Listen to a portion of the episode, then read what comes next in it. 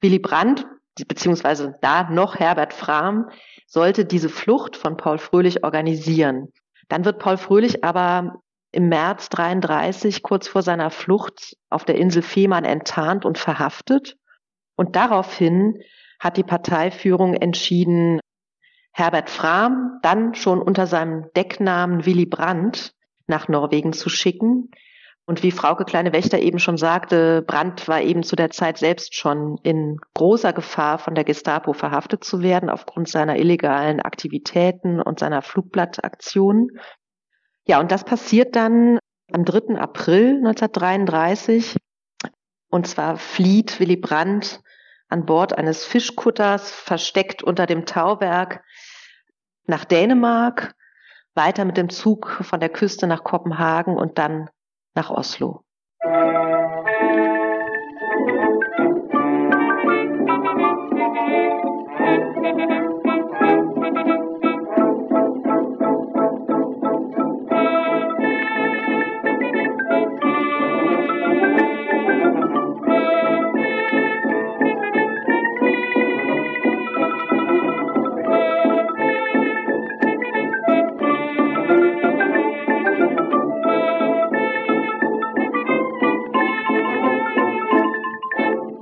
Diese Folge von Geschichte Europas ist eine Auftragsproduktion für die Bundeskanzler Willy Brandt Stiftung. Mit Frauke Kleine-Wächter und Dr. Christina Meyer bespreche ich Willy Brandts Zeit als NS-Widerständler und Exilant in den Jahren 1933 bis 1945. Dabei untersuchen wir seine Arbeit als Journalist und Autor im norwegischen und schwedischen Exil sowie seine politischen Tätigkeiten und geheimen Reisen in Europa bis hin zu seiner Rückkehr nach dem Kriegsende und seiner Wiederankunft in Deutschland. In den Shownotes findet ihr Links zur Bundeskanzler Willy Brandt Stiftung, ihren Angeboten und eine Liste mit inhaltlich verknüpften Folgen, etwa zu Hitlers Machtübernahme, zum deutschen Überfall auf Polen und auf den Hauptkriegsverbrecherprozess, bei dem Brandt als Korrespondent beobachtend und kommentierend teilnahm. Über die entsprechenden Links in den Shownotes könnt ihr mir zudem Feedback, Fragen und Kommentare zukommen lassen. Mit einem monatlichen Beitrag auf Steady könnt ihr den Podcast unterstützen, wofür ich euch sehr dankbar wäre.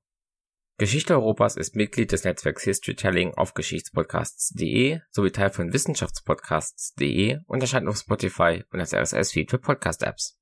Beide Gesprächspartnerinnen sind in dieser Aufnahme aus dem Mai 2023 zum ersten Mal bei Geschichte Europas dabei. Zunächst hatte ich Frauke Kleine Wächter nach ihrem Werdegang gefragt und wie sie zur Expertin für das heutige Thema wurde. Ich danke der Bundeskanzler Willy Brandt Stiftung für den Auftrag zur Produktion dieses Interviews und wünsche euch jetzt viele neue Erkenntnisse beim Anhören dieser Folge. Das Wort Expertin finde ich, finde ich in dieser Stelle richtig spannend, ähm, ich, weil ich mich gar nicht als Expertin sehe. Ich bin für die Vermittlungsarbeit am Willy Brandt Haus zuständig und nutze sozusagen das Wissen meiner Kollegin, was meine Kollegin äh, generiert, um historisch-politische Bildungsarbeit zu machen. Das heißt, ich arbeite sehr viel mit den Dokumenten und Objekten und mit den Texten in der Ausstellung und ähm, da ist natürlich ein spezieller Fokus gerade hier in Lübeck darauf, wie ist Willy Brandt in Lübeck aufgewachsen, wie ist er hier sozialisiert worden, wie hat er sich da entwickelt, was hat er mitgenommen, was hat Lübeck für ihn für eine Bedeutung, für sein Leben, für seine Entwicklung. Und wo füllt sie diese Tätigkeit aus? Ich arbeite am Willy Brandt Haus in Lübeck. Das ist einer der drei Standorte der Bundeskanzler Willy Brandt Stiftung die eingerichtet worden ist, zwei Jahre nach dem Tod von Willy Brandt. Und wir haben einen, weil wir dem Bildungsministerium unterstellt sind, haben wir einen Bildungsauftrag, das Leben und Wirken Willy Brandts ähm, in politisch-historische Bildungsarbeit umzusetzen. Anhand von Aufstellungen, anhand von Tagungen, anhand von Projekten. Und ich habe als Zielgruppe ganz stark auch äh, junge Menschen, Schulklassen, Studenten, jüngere Erwachsene, mit denen ich in der Ausstellung arbeite. Dann auch die gleiche Frage an Frau Meier. Wie kamen Sie zur Willy Brandt Stiftung? Wie kamen Sie dazu, sich mit Willy Brandt und seiner Zeit im Exil und im NS-Widerstand zu beschäftigen? Ja, mich hat Willy Brandt äh, tatsächlich schon während meines Geschichtsstudiums beschäftigt. Da habe ich ein Referat über seinen Kniefall in Warschau 1970 gehalten. Und ohnehin an der Ruhr-Uni Bochum, wo ich studiert habe, ähm, da gab es sehr, sehr viele ich sage jetzt mal, der SPD nahestehende Dozentinnen und Dozenten äh, in der Geschichts- und auch in der Politikwissenschaft. Deswegen war Willy Brandt sehr oft ein Thema. Dann habe ich mich sehr intensiv mit Brand beschäftigt im Rahmen meiner Doktorarbeit. Die habe ich an der Uni Jena äh, eingereicht. Und in dieser Arbeit ging es um den Umgang der SPD mit der NS-Vergangenheit nach 1945 bis 1990. Und das ist natürlich klar, dass äh, Willy Brandt da eine zentrale Schlüsselrolle gespielt hat in meiner Beschäftigung mit diesem Thema. Und jetzt bin ich seit drei Jahren äh, in Berlin am Hauptstandort der Bundeskanzler Willy Brandt Stiftung als eine von zwei Mitarbeiterinnen in der Forschungsabteilung. Und ja, da habe ich natürlich jetzt noch viel mehr mit Brandt und seinem politischen Leben und Wirken zu tun. Bei mir ist es tatsächlich so gewesen, dass ich während meines Studiums mit Willy Brandt gar nicht so viel zu tun hatte, sondern mit der deutschen Zeitgeschichte des 20. Jahrhunderts und insbesondere Nationalsozialismus und der Wiederaufbau nach 45. Und dann wurde 2007 das Willy Brandt Haus in Lübeck errichtet und die suchten Referentinnen und Referenten für die Ausstellung. Und ich habe mich dann mit dieser Ausstellung und mit dem Leben von Willy Brandt intensiv beschäftigt und bin jetzt seit zehn Jahren äh, fest in diesem Arbeitsbereich Bildung und Vermittlung und finde, dass diese Biografie Willy Brandts so unglaublich reich ist an Möglichkeiten, ähm, historisch-politische Bildung zu machen und anhand dieser Biografie deutsche Zeitgeschichte zu vermitteln, aber auch seine Themen immer wieder aktualisieren zu können. Also da eine Verbindung zwischen der Geschichte und der Biografie Willy Brandts herzustellen mit aktuellem Zeitgeschehen.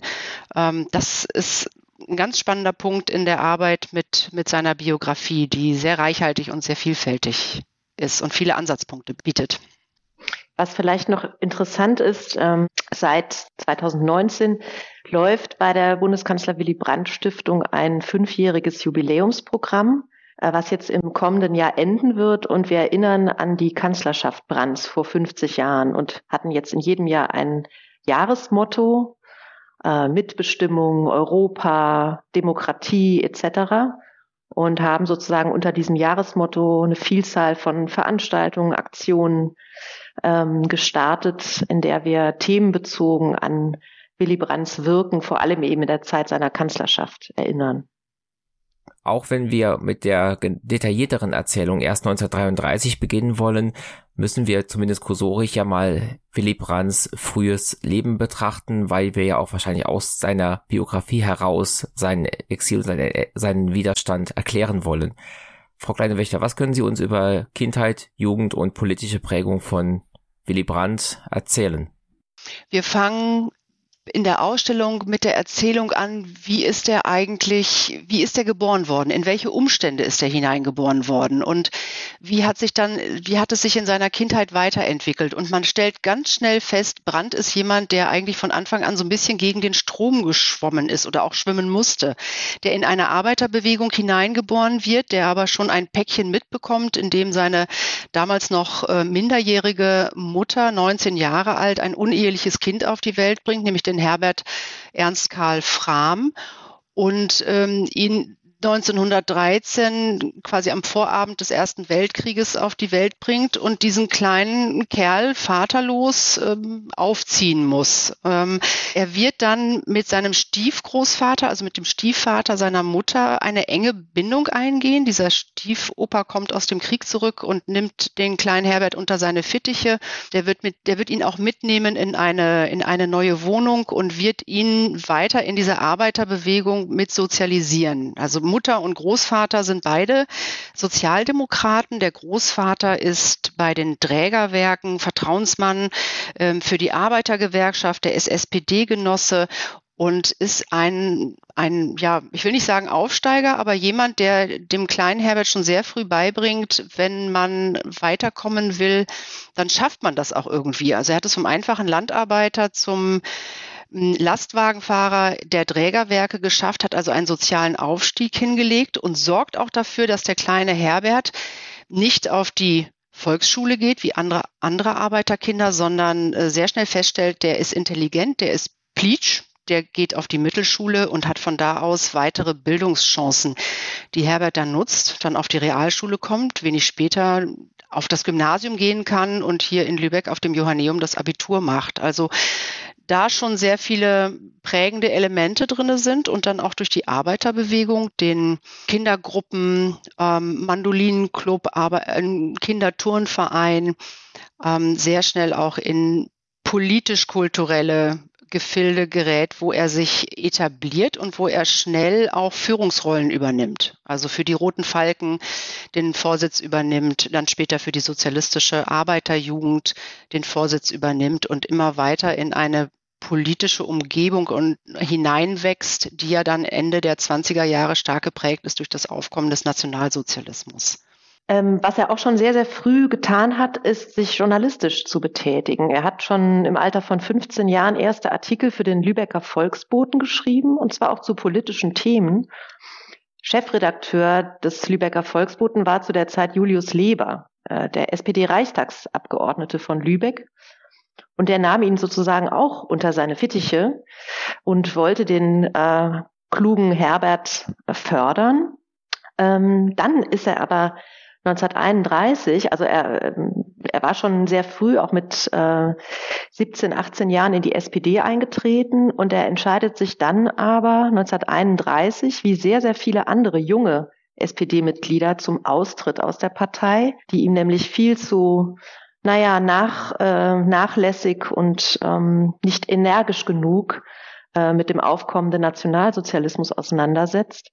Und er tritt in die neu gegründete SAP ein, ähm, eine linkssozialistische Splitterpartei, so zwischen SPD und KPD angesiedelt, die auch für eine Einheitsfront der Arbeiterbewegung äh, eintritt, also der beiden ja zu diesem Zeitpunkt sehr zerstrittenen Arbeiterparteien. Und äh, er engagiert sich dann eben, muss man sagen, als Linksradikaler in dieser kleinen neuen Partei. Wann kommt er denn das erste Mal so mit dem Nationalsozialismus in Kontakt, dass er sich denkt, da müsste man mal was gegen tun? Das ist, äh, also 1925 etabliert sich die NSDAP in Lübeck und das Büro ist ganz in der Nähe des Johanneums und Willy Brandt ist am Anfang noch nicht so würde ich sagen, noch nicht so richtig radikal NS, weil er schreibt in seinen ersten Artikeln, das ist so eine berauschte und benebelte Jugend, äh, die da als Braunhemden durch die Straßen zieht. Und in der Zeit, wo die sich hier in Lübeck etablieren, ist Lübeck auch noch ähm, rot. Wir, wir, reden immer vom roten Lübeck, von der Arbeiterbewegung, äh, wo die SPD in der Bürgerschaft auch stark vertreten ist und eigentlich erst durch die Weltwirtschaftskrise 29 die NSDAP nochmal so Aufschwung erhält. Und ähm, das ist aber auch noch eine Phase, wo sich äh, Herbert mit den mit den braunen Hemden, wie er sie nennt, Diskussionen liefert, ähm, man sich auch durch die Straßen jagt, äh, sich also auch handgreiflich auseinandersetzt oder aber in die ähm, Diskussionsräume der jeweiligen Parteigruppierungen geht und einfach die, die Versammlungen der NSDAP stört. Äh, das ist also so Ende der 20er Jahre, wo er dann auch so langsam auf das Abitur zusteuert, ähm, wird das immer mehr, dass er sich einsetzt. Er wird älter, er, seine Mitarbeit beim Lübecker Volksboten und auch die Förderung durch Julius Leber, den Christina gerade erwähnt hat, die, die ist ja sehr stark erstmal für, für den jungen Herbert, der eigentlich noch fast zu jung ist, in die SPD mit aufgenommen zu werden. Und durch den Zuspruch von Julius Leber kommt er in die SPD. Und das ist eben auch der Chefredakteur, der ihn journalistisch unterstützt, der ihm mal manchen guten Tipp gibt für die Beiträge, die er im, im Lübecker Volksboten dann veröffentlicht und wo er auch seine, seine Meinung äußern kann. Also auch ein Beispiel von, von Meinungsfreiheit an der Seite von Julius Leber erlebt. Ähm, und das wird dann immer stärker, je einengender und je, ich sag mal, zuspitzender die Situation hier in Lübeck dann Anfang der 30er, 32er Jahre wird und er dann ja auch durch die SAPD, ähm, also durch die Sozialistische Arbeiterpartei, sich stark dem Nationalsozialismus entgegenstellt, äh, weil er sagt, wie Christina auch schon sagte, die SPD-Tolerierungspolitik, ähm, das ist überhaupt nicht sein Weg. Ja, und er emanzipiert sich in dieser Zeit ja auch in zweifacher Weise von Julius Leber, eben zum einen durch diesen Entschluss zum Übertritt in die neu gegründete SAP oder SAPD und ähm, er schlägt auch das Angebot von Julius Leber aus, der ihm zu einem Stipendium verhelfen wollte, um studieren zu können. Und äh, der junge Herbert wollte, wie auch später sehr oft, unabhängig sein und entscheidet sich dazu, nicht zu studieren, sondern beginnt eine kaufmännische Lehre in einer Lübecker Reederei und lernt da ähm, autodidaktisch, muss man sagen, schon einige nordische Sprachen, was ihm dann sehr bald äh, zugutekommen sollte. Und noch äh, vielleicht etwas nochmals zu seiner Radikalität in dieser Zeit. Also er war auch der Weimarer Republik gegenüber nicht unkritisch eingestellt. Er hat äh, einmal im Lübecker Volksboten einen Artikel geschrieben, in dem es hieß, Republik, das ist nicht viel, Sozialismus ist das Ziel.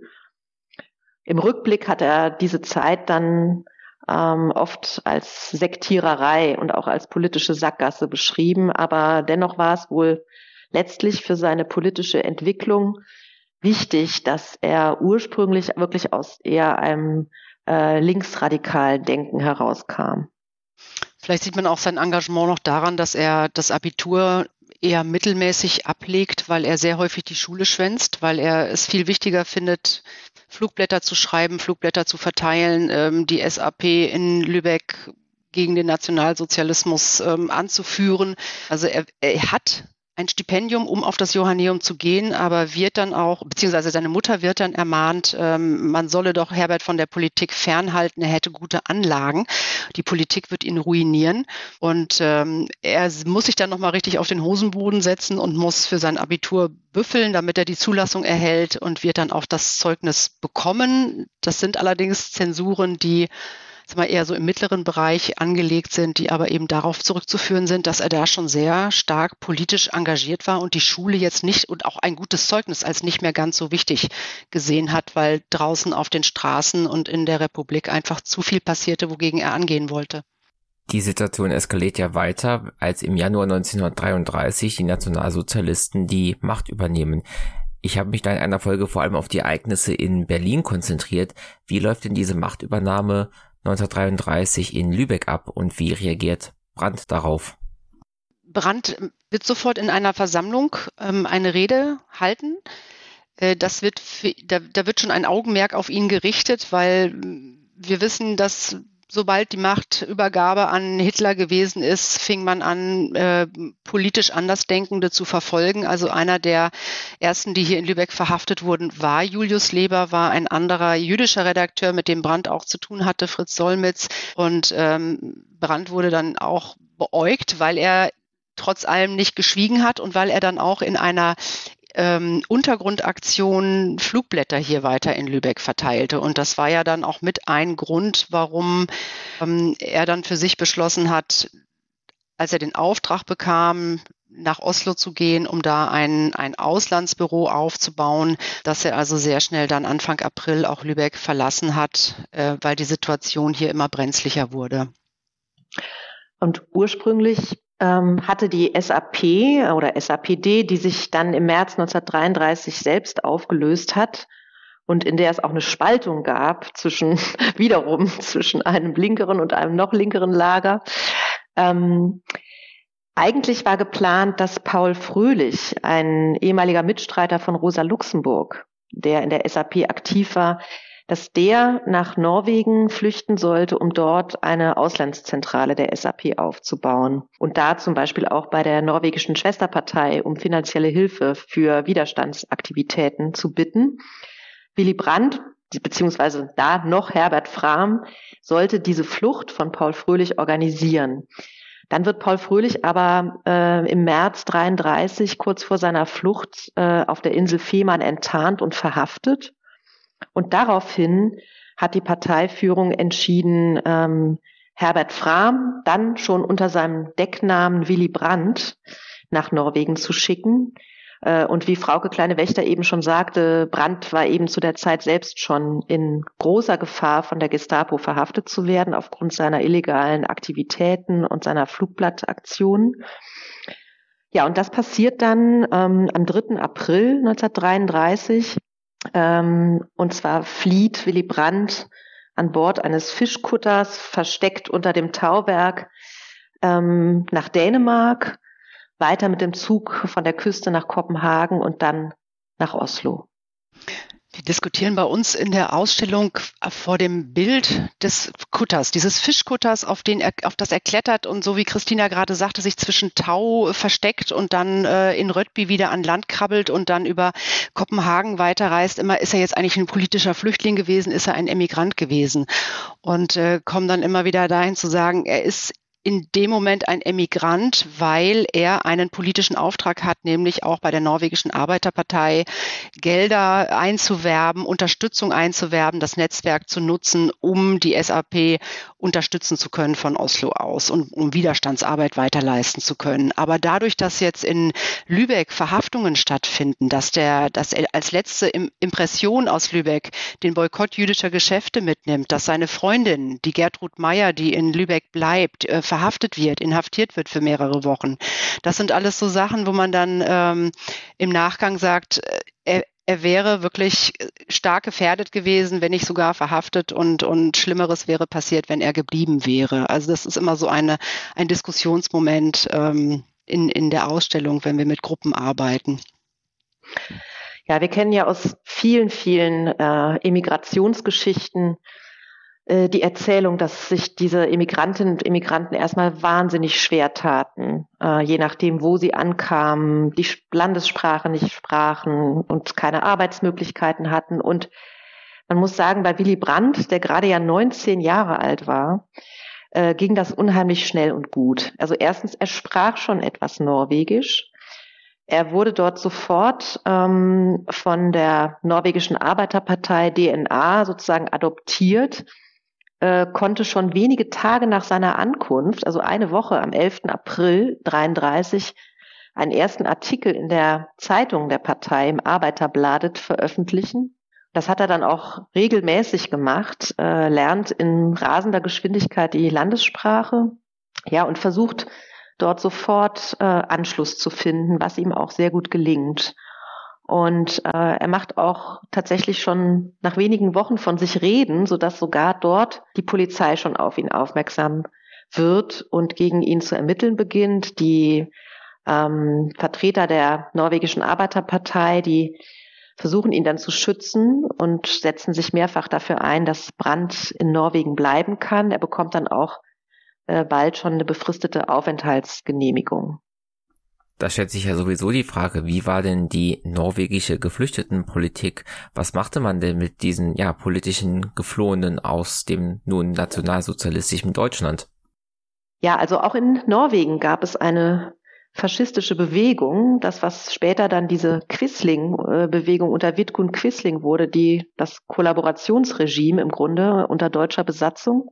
Und ähm, man liest häufig, auch die norwegische Gesellschaft war damals gespalten. Es bestand durchaus die Gefahr, dass sich dort auch eine faschistische äh, Partei ähm, irgendwie an die ja zur Macht gelangen könnte. Ähm, und auch das war ein Teil von Brands Mission, das kommt uns vielleicht heute ein bisschen vermessen vor, aber er hatte tatsächlich auch den Auftrag der SAP, die dortige Arbeiterpartei mehr in eine äh, ja kämpferisch antifaschistische und auch in eine linksradikalere Richtung zu äh, drängen. Ähm, das hat er tatsächlich versucht, kam aber dann da auch ein bisschen zwischen die Stühle. Er hat sich da einer, ja, so einer elitären, intellektuellen, linksradikalen Organisation angeschlossen, Mot Dark, dem Tag entgegen.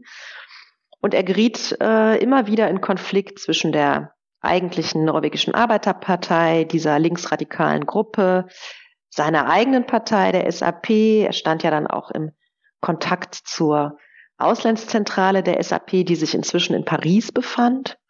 Ja, und wie gesagt, er wurde auch dort immer wieder mal beobachtet von der Polizei. Er musste immer wieder um seine Aufenthaltsgenehmigung kämpfen. Und eine, ähm, ja, er verlor ja dann, also da greife ich jetzt schon etwas vor, er verlor dann ja 1938 seine deutsche Staatsbürgerschaft. Denn da war man inzwischen in Berlin äh, aufmerksam geworden und es war auch klar, dass ähm, er unter einem Decknamen da sich in Norwegen aufhielt und dann wurde er wie viele, viele andere Regimegegner, die emigriert waren, wurde er von den Nazis ausgebürgert.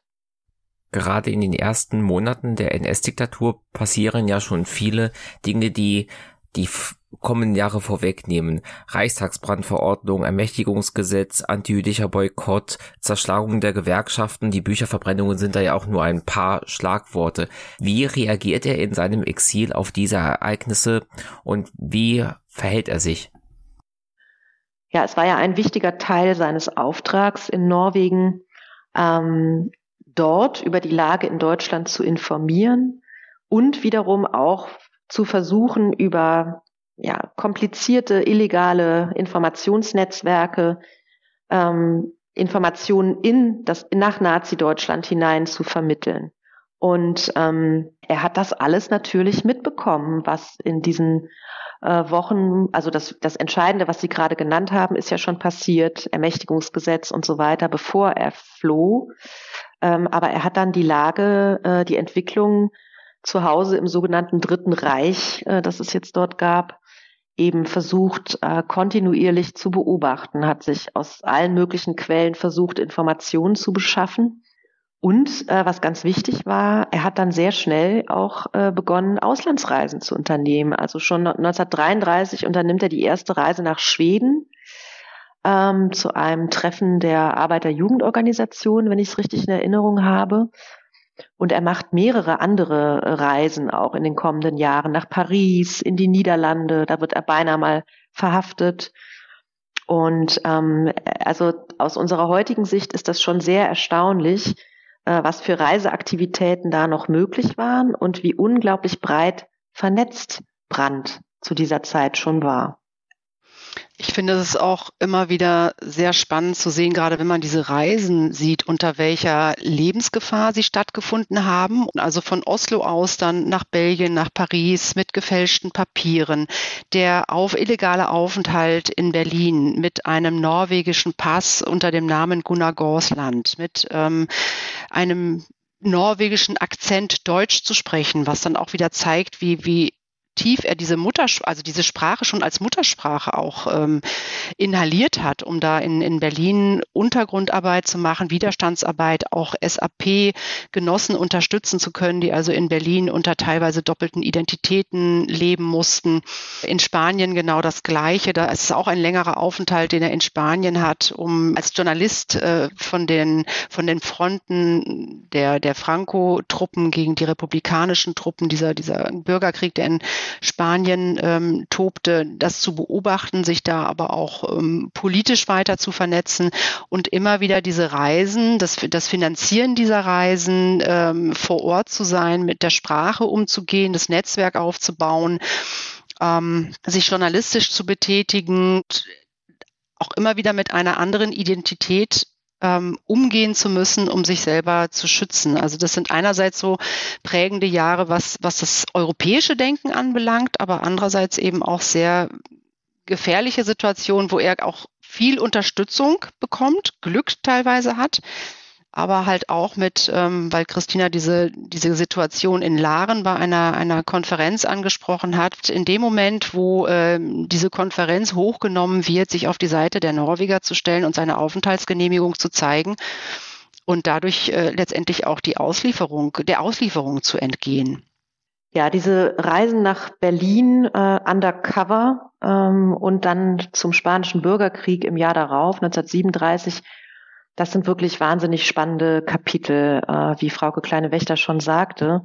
Äh, interessant ist noch, dass dieser äh, Gunnar Gorsland, unter dessen Namen er da in Berlin sich aufgehalten hat, den gab es natürlich wirklich.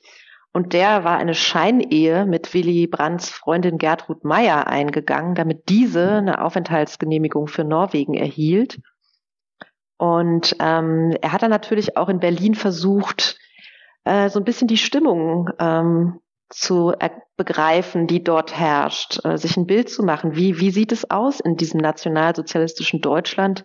Gut drei Jahre nach der sogenannten Machtergreifung, als er dorthin kam, da waren die Olympischen Spiele gerade vorbei, mit denen ja äh, Nazi-Deutschland wirklich alles äh, dafür getan hat, sozusagen sein Image im Ausland aufzupolieren und den Anschein einer, äh, eines Landes zu bieten, in dem so alles in Ordnung ist. Die, äh, jegliche Hinweise auf die ja schon fortschreitende Judenverfolgung wurden für paar Wochen entfernt aus der Stadt. Und äh, Brandt schaut sich das alles an ähm, und ist erstaunt, was für ein ja fast normaler Alltag äh, da in der Reichshauptstadt herrscht. Ähm, er merkt aber auch, dass die Menschen ähm, im Grunde schon anfangen, mit einem Krieg zu rechnen. Da war ja schon einiges äh, passiert zu dieser Zeit. Hitler war in das entmilitarisierte Rheinland einmarschiert, hatte seine große außenpolitische Rede gehalten und ähm, Dennoch, Brandt hat, äh, das merkt man dann immer wieder, ähm, er hat auch damals schon ein etwas zu optimistisches Bild von, vom Widerstand in Deutschland. Er glaubt immer noch, dass ähm, die Mehrheit der Deutschen sich diesem neuen Naziregime sozusagen noch nicht untergeordnet hat und sieht ein großes Potenzial für äh, Aufstand, für Widerstandsaktivitäten. Dabei hatte die Gestapo zu dieser Zeit schon zahllose Widerstandsgruppen und Widerstandsnetzwerke zerschlagen. Und zu seiner Spanienreise, darüber gibt es eben nur sehr, sehr wenige Berichte, äh, was er dort erlebt hat. Und er kam ja da einerseits zum ersten Mal in Berührung mit wirklich grausamem Kriegsalltag, äh, in, konnte die Kämpfe zwischen den Frankisten und den äh, demokratischen Kräften in Spanien beobachten. Er kam aber auch in Kontakt mit heftigen Auseinandersetzungen zwischen ähm, ja, dem ihm nahestehenden demokratischen Sozialisten, äh, der PUM und äh, den von der Komintern gelenkten kommunistischen Parteien und Gruppierungen. Und das hat ihn natürlich auch äh, beeinflusst und hat ihn auch kritischer werden lassen, allmählich gegenüber dem ähm, Sowjetkommunismus. Also dem hat er sich, mit dem hat er sich nie identifiziert, aber er bewegte sich ja immer so irgendwo zwischen Sozialdemokratie, Sozialismus und Kommunismus. Und äh, das hat ihn sicherlich sehr geprägt. Und die Tatsache, dass es eben so wenig ähm, Quellen und Berichte über Brands Zeit im Spanischen Bürgerkrieg gibt, hat mit dazu beigetragen, dass später, äh, darüber reden wir ja sicher noch, in den Diffamierungskampagnen gegen Brand in der Nachkriegszeit immer wieder Legenden, Mythen und, und Fake News, würden wir heute sagen, äh, über seine Auslandsaktivitäten verbreitet wurden. Es hieß dann immer, er habe in, in spanischer, in norwegischer Uniform gekämpft ähm, gegen Deutsche, die ja dort äh, auch, wie wir wissen, im spanischen Bürgerkrieg auf Seiten der Frankisten beteiligt waren genauso wie aber eben auch von der anderen Seite ähm, sehr viele Emigrantinnen und Emigranten aus Deutschland sich ja dort äh, auf die Seite des demokratischen Spaniens geschlagen haben. Also das war, äh, wie Frauke schon sagte, ein unglaublich spannendes Kapitel äh, in Brands Lebenslauf in den 30er Jahren. Vielleicht nochmal dazu, weil wir ähm, auch schon darüber sprachen, wie ist das eigentlich mit, den, mit, mit Oslo und mit dem Aufenthalt in Oslo, wenn er zurückgekehrt ist, dass er ja teilweise auch von der Polizei in Oslo verhört worden ist, nach diesen längeren Aufenthalten in Berlin zum Beispiel, dass, dass er beäugt wird. Ähm, was er da in Deutschland so treibt und was, was er an Widerstandsarbeit macht. Also, dass die Norweger ihn auf der einen Seite hat er da starke Unterstützung, er hat norwegische Freunde, aber andererseits muss er eben auch immer wieder sich den Fragen der, der Behörden stellen und äh, muss, muss bei der Polizei vorstellig werden, weil die ihn als ja, als, als Fremden dann auch sehen und auch dementsprechend ähm, im Auge behalten. Ich möchte mich gerade nochmal auf diesen Aufenthalt in Berlin 1935 konzentrieren. Ist es seine Aufgabe dann dort, SAPD Arbeit zu leisten und Informationen zu sammeln oder sind wir beim Widerstand auch bei sowas wie Sabotage, Angriffen oder vielleicht sogar versuchen, einen Umsturz zu organisieren?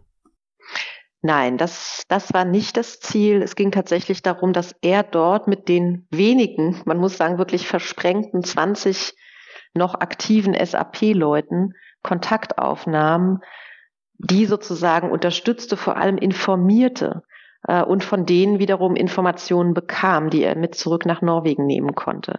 Also er hat dort alles dafür getan, eben nicht aufzufallen, ja, sich zu tarnen, äh, hat sich konspirativ äh, mit solchen Leuten dort getroffen und vor allem beobachtet. Aber äh, Sabotageaktionen oder ähnliches waren jetzt äh, da in dem Fall nicht geplant. Diese Informationen, die er sammelt, Wie verarbeitet er die und was ist sein Publikum? Geht es für ihn um die Öffentlichkeit in anderen Ländern zu informieren oder will er diese Informationen dann ja wahrscheinlich illegal nach Deutschland hineintragen?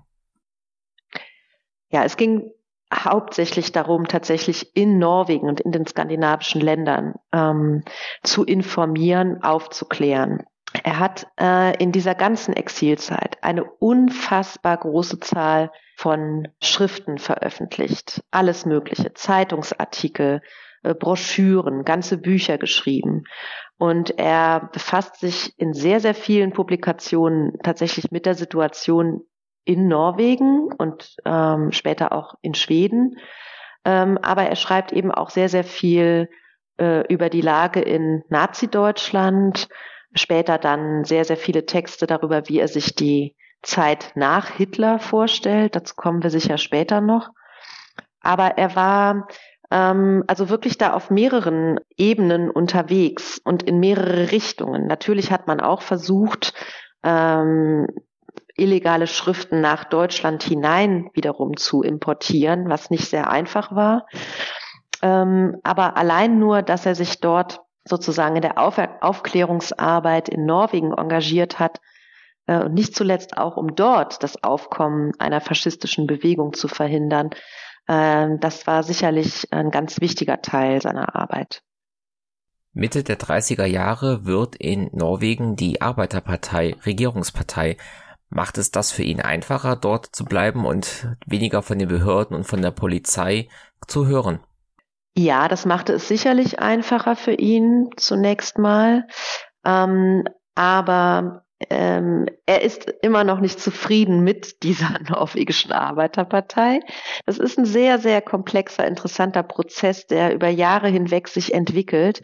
Ich hatte ja vorhin schon gesagt, er stand da oft sehr zwischen den Stühlen, zwischen dieser intellektuellen linksradikalen Gruppe, in der er sich engagierte, zwischen der norwegischen Arbeiterpartei, seiner eigenen Partei, der SAP.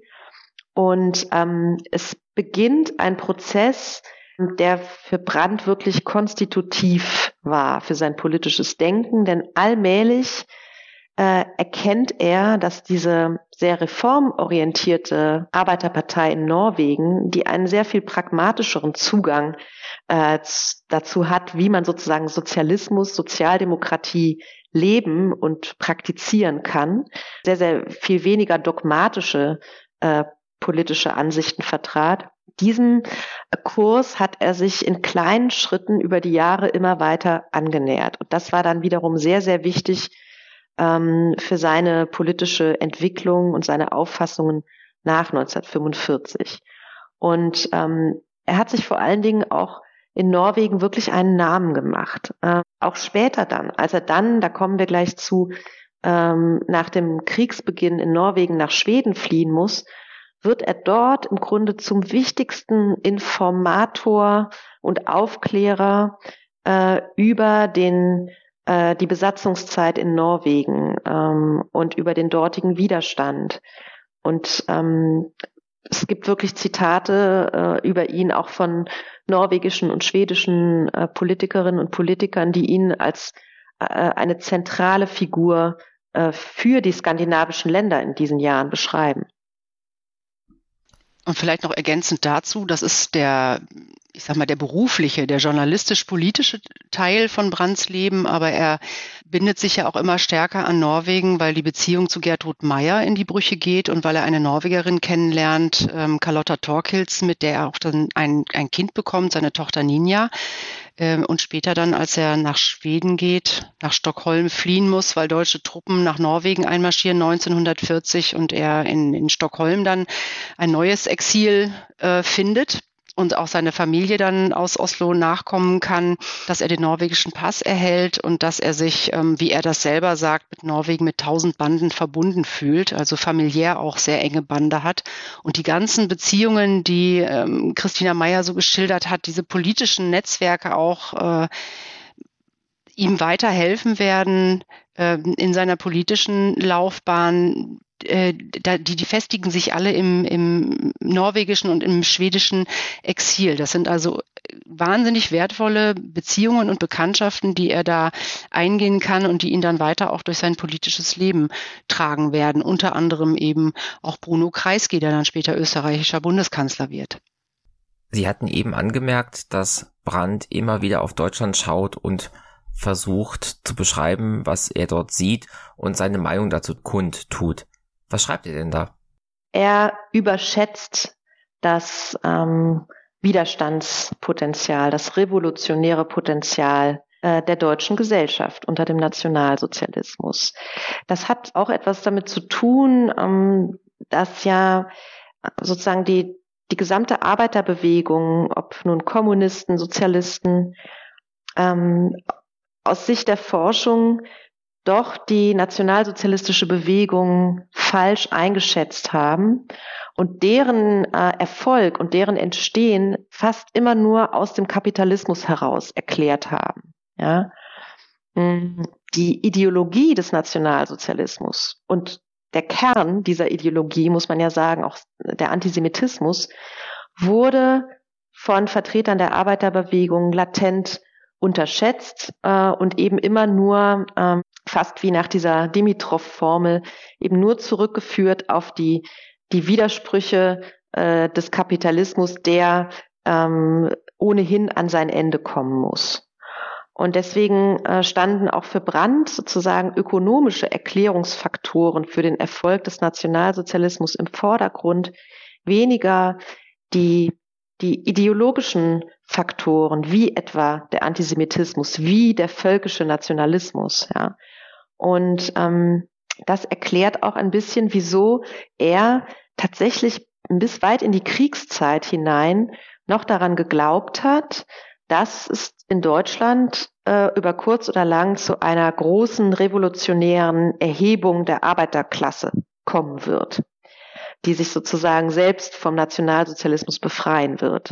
Und was er nicht gesehen hat und natürlich ja auch nicht wirklich miterlebt hat, weil er nicht, äh, nicht mehr in Deutschland war, bis auf diese äh, paar Wochen in Berlin, ähm, wie es dem Nationalsozialismus gelungen ist, eben auch beträchtliche Teile der Arbeiterklasse äh, für sich zu gewinnen mit einem äh, umfassenden Programm von sozialpolitischen Maßnahmen, mit Vollbeschäftigung, mit solchen Wohlfühlprogrammen wie Kraft durch Freude und was man da alles auf einmal äh, unternehmen konnte. Und also dieses, diese, äh, diese, diese gefühlte soziale Gleichheit, die der Nationalsozialismus damals äh, konstruiert hat und äh, hergestellt hat äh, im Deutschen Reich, ähm, die erklärt auch, warum es eben nicht zu der von Brandt erhofften also sozialen nationalen Erhebung aus der Arbeiterklasse herausgekommen ist.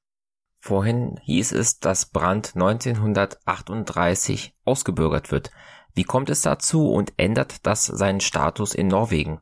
Man muss eigentlich sich fragen, warum dauert das so lange, dass man entdeckt, dass der Herbert Frahm, der 1933 Lübeck verlässt, 1938 erst ausgebürgert wird. Also dass man da erst, dass da erst ruchbar wird, äh, der Willy Brandt da in Norwegen, das ist eigentlich der Herbert Frahm aus Lübeck. Und das hat mit der Kommunikation zwischen den Ämtern zu tun. Also dass in Lübeck jemand fehlt, das wird in Berlin bei der Gestapo erst nach Jahren so richtig deutlich, dass da jemand ist, der sich also vom Ausland aus unter einem Tarnnamen gegen Nazi-Deutschland wendet.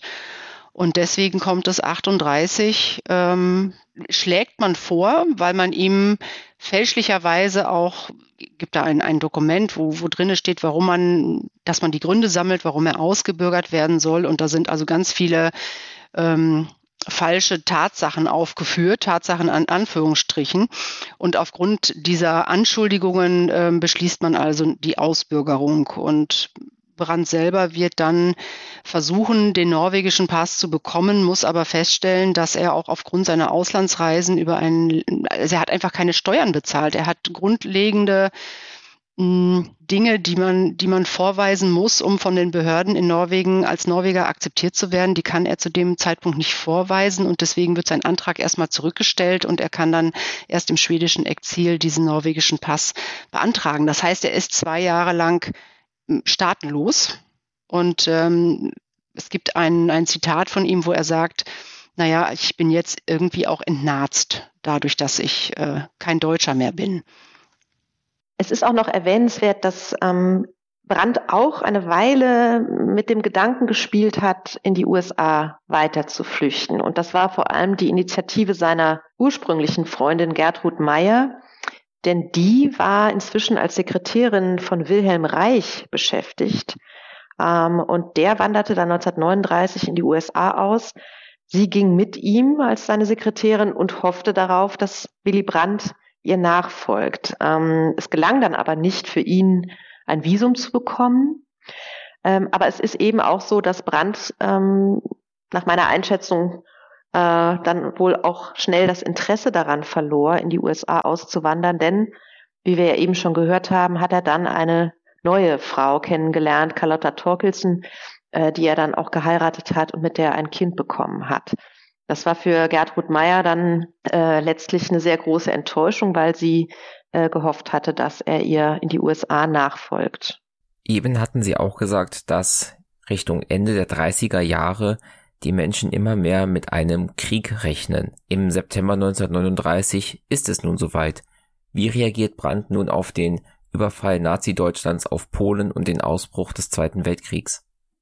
Ja, vor allem war Brand noch vor Ausbruch des Krieges oder Ausbruch ist ja das falsche Wort. Äh, Nazi-Deutschland hat Polen überfallen. Ähm, aber der Hitler-Stalin-Pakt im Sommer 1939 war für ihn ein großer Schock und ein schwerer Einschnitt. Das ließ ihn sozusagen, wie ja sehr, sehr, sehr viele äh, Sozialisten zu dieser Zeit, äh, endgültig abrücken von der Vorstellung, dass man mit den Kommunisten in Moskau in irgendeiner Form würde zusammenarbeiten können. Und ähm, also man hätte ja erwarten können, dass schon die Informationen, die man über die Terrorwelle Stalins 1936, 37 bekommen konnte, ähm, dass das schon zu der Überzeugung hätte führen können, dass es sich da in Moskau eindeutig um ein totalitäres, diktatorisches äh, und grausames Regime handelte. Aber wie gesagt, erst der Hitler-Stalin-Pakt hat ihm da endgültig die Augen geöffnet. Und ja, über den äh, Beginn des Kriegs war er natürlich äh, erschüttert. Das änderte auch sofort äh, etwas an den Arbeitsbedingungen auch der SAP. Ähm, also ich meine, das ging ja dann Schlag auf Schlag. 1940, ähm, da kommen wir gleich zu, äh, hat äh, die Wehrmacht mehrere andere europäische Staaten überfallen, äh, schließlich dann auch Norwegen und die Tatsache, dass äh, äh, Frankreich besetzt wurde im Frühjahr 1940, hat natürlich schon dazu geführt, dass die dort in Paris äh, residierende SAP-Auslandszentrale äh, nicht mehr so arbeiten konnte und äh, von Verhaftung und Verfolgung bedroht war. Bei Kriegsausbruch fühlte Brandt sich zunächst mal ziemlich ohnmächtig, äh, aber auch da eine gewisse Fehleinschätzung. Er rechnete eigentlich mit einer schnellen Niederlage Deutschlands. Das kam ja dann erstmal ganz anders. Und ähm, auch nochmal zur Sowjetunion, äh, die ja dann auch noch Finnland äh, angegriffen hat im Winterkrieg 1939-40. Das hat sein Bild von der Sowjetunion nochmal zusätzlich äh, beschädigt und darüber war er sehr entsetzt. Sie haben es angesprochen, die Wehrmacht überfällt auch Norwegen. Brandt muss weiter flüchten. Wie läuft das ab? Ja, er hatte bereits mit einem Überfall der Wehrmacht auf Norwegen gerechnet, hatte sich aber dennoch nicht wirklich überlegt, was er dann tun würde. Gerade in der Nacht vor dem Überfall äh, auf Norwegen, äh, in der Nacht auf den 9. April 1940, erfuhr Brandt von seiner Freundin Carlotta, dass sie schwanger war. Und gerade war auch eines seiner ersten großen Bücher ausgeliefert worden, äh, übersetzt äh, auf Deutsch Die Kriegsziele der Großmächte und das neue Europa. Und dieses Buch wird umgehend verboten und vernichtet ähm, in Norwegen. Und ja, was macht er dann? Er äh, flieht zunächst mal vor den deutschen Truppen ins Landesinnere, äh, verkleidet sich als norwegischer Soldat, gerät, lässt sich sozusagen bewusst erstmal von den Deutschen gefangen nehmen ähm, unter falscher Identität, wird nicht erkannt, ähm, wird dann aus diesem Kriegsgefangenenlager wieder entlassen, geht zurück nach Oslo. Da hat sich die Situation inzwischen dramatisch verändert. Die Besatzungsmacht hat sich schon etabliert. Sie hat natürlich auch schon zahllose Kollaborateure und Unterstützer gefunden. Und dann versteckt er sich noch eine Weile in einem Sommerhäuschen am Fjord und flieht dann Ende Juni 1940 nach Schweden. Ähm, da, auch da stellt er sich erstmal den Behörden, kommt in ein Flüchtlings-, in ein Internierungslager, wird aber auch da wieder freigelassen und kann dann drei Wochen später äh, nach Stockholm äh, übersiedeln, wo er sich niederlässt. Und da bekommt er dann, was wir eben schon gehört haben, sozusagen äh, im Ausland, im schwedischen Ausland bekommt er die norwegische Staatsbürgerschaft verliehen durch die dort jetzt inzwischen angesiedelte Exilregierung. Und das gab ihm natürlich eine sehr, sehr wichtige neue Sicherheit, endlich wieder einen Pass zu besitzen ähm, aber auch dort, auch in Schweden, wird er von den Behörden, von der Polizei immer wieder skeptisch beobachtet. Äh, ihm wird immer wieder mal mit Ausweisung nach Deutschland gedroht. Dazu kommt es aber zum Glück nicht. Ich würde ganz gern an der Stelle nochmal einwerfen, dass dieser Pass, den Brandt in Stockholm bekommt, auf den Namen Herbert Frahm ausgestellt ist.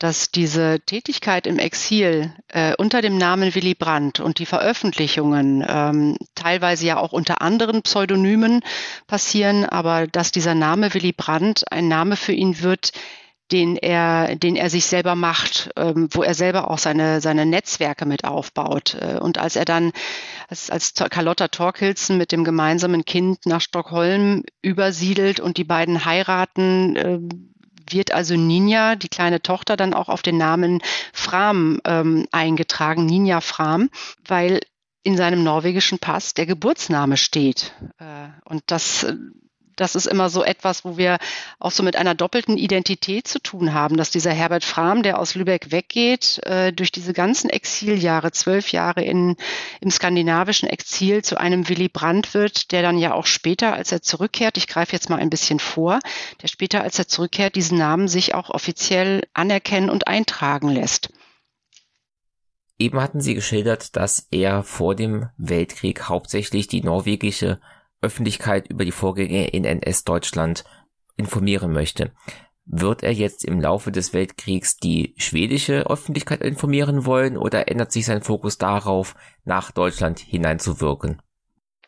Sein Fokus ist zu dieser Zeit in Schweden immer noch vor allem Norwegen. Äh, das ist das Interessante. Ich, also ich glaube, ungefähr acht von zehn größeren Publikationen, die er in diesen Kriegsjahren in Schweden veröffentlicht, handeln alle vom Krieg in Norwegen. Ähm, um Schweden kümmert er sich relativ wenig. Ähm, ich meine, die sind ja auch neutral, die sind nicht an diesem Krieg beteiligt. Er fühlt sich Norwegen auch weitaus mehr verbunden als Schweden.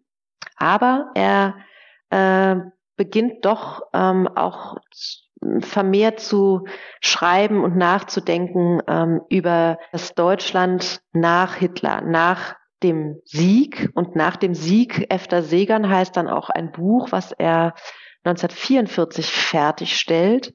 Das ist jetzt kürzlich ähm, von uns bei der Willy Brandt Stiftung erstmals auf deutscher Übersetzung komplett ähm, veröffentlicht worden. Das gab es bisher eben nur auf Schwedisch, auf Norwegisch und auf Dänisch. Und in diesem Buch, das war natürlich jetzt wirklich schon 1944, also ungefähr ein Jahr vor Kriegsende, als er damit als er dieses Manuskript abschloss, da war schon absehbar, äh, nach Stalingrad, ähm, das war aber noch vor dem Attentat auf Hitler, dem Attentatsversuch, äh, da war ja schon absehbar, dass Deutschland, Nazi-Deutschland einer Niederlage entgegensteuerte. Ja, die Alliierten landeten in der Normandie und da schaut er schon sehr stark in die Zukunft und macht sich Gedanken über eine Vielzahl von Aspekten einer möglichen Nachkriegsordnung. Das ist wirklich hochspannend. Ähm, er denkt eben nicht nur daran, was mit Deutschland äh, nach dem Krieg passieren wird, sondern er macht sich Gedanken über eine mögliche europäische Föderation, über das, äh, die Vorstellung einer äh, der Vereinigten Staaten von Europa. Er macht sich Gedanken über eine neue Art von Völkerbund. Darüber, wie in Zukunft mit den Kolonien umgegangen werden soll. Er schreibt auch etwas dazu, also das ist ein Thema, was wir jetzt noch gar nicht hatten. Er erfährt natürlich auch, wenn auch nicht alles, aber eine ganze Menge darüber, äh, welche Verbrechen die Nationalsozialisten an den europäischen Jüdinnen und Juden verüben. Äh, er berichtet darüber auch äh, für eine amerikanische Nachrichtenagentur äh, in, den, in den frühen 40er Jahren und ähm, bekommt auch Informationen von anderen Immigrantenfreunden in Skandinavien und er macht sich dann in seinen Schriften tatsächlich auch schon Gedanken, wie es mit den Jüdinnen und Juden in Europa vorangeht. Also er befürwortet einerseits äh, Projekte, äh, die an die Assimilationshoffnungen der Vorkriegszeit vor 1933 anknüpfen. Also ihm ist bewusst, dass Europa da ein unglaubliches Potenzial verloren geht ähm, durch die Vertreibung, Deportation, Ermordung von so, so vielen Jüdinnen und Juden.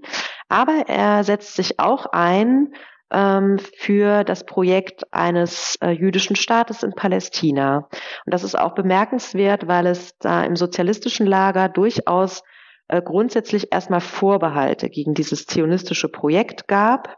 Ähm, und er ist einer derjenigen, die sich dann in den, in den Kriegsjahren ähm, ja in eine Richtung entwickeln, die immer mehr Verständnis und Sympathie für dieses, äh, dieses nationale Projekt äh, der Juden äh, entwickelt und das auch unterstützt. Und er schreibt auch schon zu dieser Zeit darüber, dass es unbedingt eine Entschädigung, eine Wiedergutmachung geben muss ähm, für die von den Nationalsozialisten begangenen Verbrechen, vor allem an den Juden und er schlägt zu dieser Zeit vor, das schwebte damals vielen äh, Leuten aus seinem politischen Umfeld vor, dass Nazis nach dem Krieg enteignet werden müssen und mit diesem Geld, mit diesem Vermögen Juden entschädigt werden sollen. Also er dachte da noch nicht an ein Projekt äh, einer materiellen Wiedergutmachung, die sozusagen auf alle deutschen Schultern verteilt werden musste. Was vielleicht auch spannend ist in der Zeit, Christina, da weißt du mit Sicherheit auch mehr darüber als ich, aber diese Kontakte zum Kreisauer Kreis, also namentlich zu Theodor Stelzer und zu Adam Trotz zu Solz, die, ähm, wo er Andeutungen beziehungsweise Hinweise bekommt, dass sich äh, in Deutschland ein, ein Widerstandskreis bildet ähm, und, und er dann auch wieder Kontakte, nicht Kontakte, aber doch von Julius Leber auch hört, der mit in diesem Kreisauer Kreis drinne ist. Das, das fällt ja auch mit in diese Zeit diese, diese schwedische Zeit, also nicht nur was sein Denken anbelangt, auch den jüdischen Staat, dann auch später Israel ähm, uneingeschränkt zu bejahen. Äh, das europäische Denken festigt sich in der Zeit. Er findet zur Sozialdemokratie so langsam zurück. Und diese Verbindung nach Deutschland, ähm, ich greife jetzt auch wieder so ein bisschen hervor, dass er also diese Kontakte hat, dass er aber auch ähm, später sagt, nicht alle Deutsche sind Nationalsozialisten gewesen, trotz all der Verbrechen, die da stattgefunden haben. Also ein sehr differenziertes Bild auch dann von ähm, Deutschen und den Nazi-Verbrechern ähm, aufbauen wird. Ja, eine äh, Sache, an der Brandt sich in diesen Kriegsjahren sehr, sehr viel abarbeitet, muss man sagen, ist die sogenannte Theorie des Vansittatismus. Das war ein britischer Lord, Van Sittart, der sich ähm, in diesen Kriegsjahren einen Namen dadurch machte, dass er sozusagen eine Theorie entwarf, dass ähm, dieser, dass der deutsche Nationalsozialismus schon im Grunde äh, dass, dass, dass, dass der Höhepunkt eine, einer jahrhundertelangen Entwicklung ist und dass in der deutschen Volksseele sozusagen bereits äh, veranlagt ist, äh, dass gerade die Deutschen zu solchen Verbrechern äh, werden konnten. Und Brandt kämpft gegen dieses sehr, sehr einseitige, sehr pauschale Bild, äh, was vorgibt, dass sozusagen ja sämtliche Deutsche Nazis seien. Für ihn, der ja eben ein Vertreter des Widerstands, der Opposition äh, gegen Hitler vom ersten Tag an war, für ihn wie für viele andere Nazi-Gegner und Emigranten ist das natürlich schwer erträglich. Und sie beharren darauf, dass es immer auch das sogenannte andere Deutschland gegeben hat und immer noch gibt, äh, das sich gegen diese Nazi-Diktatur auflehnt, äh, das ein anderes Deutschland haben möchte, ein demokratisches, freiheitliches Deutschland. Und ähm, deswegen schreibt er immer wieder große Kapitel in seinen Büchern zu diesem Thema, um gegen diese Theorie und gegen die sogenannte Kollektivschuldthese auch anzugehen. Ähm, und er macht sich auch noch nach 1945 dafür stark. Er schreibt ein Buch äh, im Umfeld der Zeit der Nürnberger Prozesse, an denen er ja als Berichterstatter teilnimmt, äh, Verbrecher und andere Deutsche. Das wurde ihm dann nachher auch sozusagen im Mund herumgedreht, dieser Buchtitel. Und da führt er das sehr ausführlich aus, ähm, dass er eben ähm, das nicht so einseitig und einheitlich sieht, sondern dass er an dieses andere Deutschland glaubt. Und das bringt ihn auch dazu, ähm, zu fordern, dass es keine Kollektivbestrafung nach dem Ende des NS-Regimes geben sollte. Äh, eine Kollektivschuld sieht er nur sozusagen bei den, äh, bei den Nazi-Eliten, die, die wirklich konkret diese Verbrechen und den Krieg geplant und umgesetzt haben, aber er sieht sie nicht bei der großen Masse der Deutschen. Es ist natürlich auch eine Erzählung, die ähm, sehr schnell umschlagen kann oder bei vielen anderen umgeschlagen ist in eine Unterschätzung dessen, was ich vorhin schon sagte, dass sich ja nun mal Millionen von Deutschen für den Nationalsozialismus begeistert haben, bei ihm mitgemacht haben und weggeschaut haben, äh, als die Verbrechen gegen die Juden und gegen viele, viele andere Gruppen begangen wurden. Ja, aber das ist, wie gesagt, für ihn ein ganz großes Thema.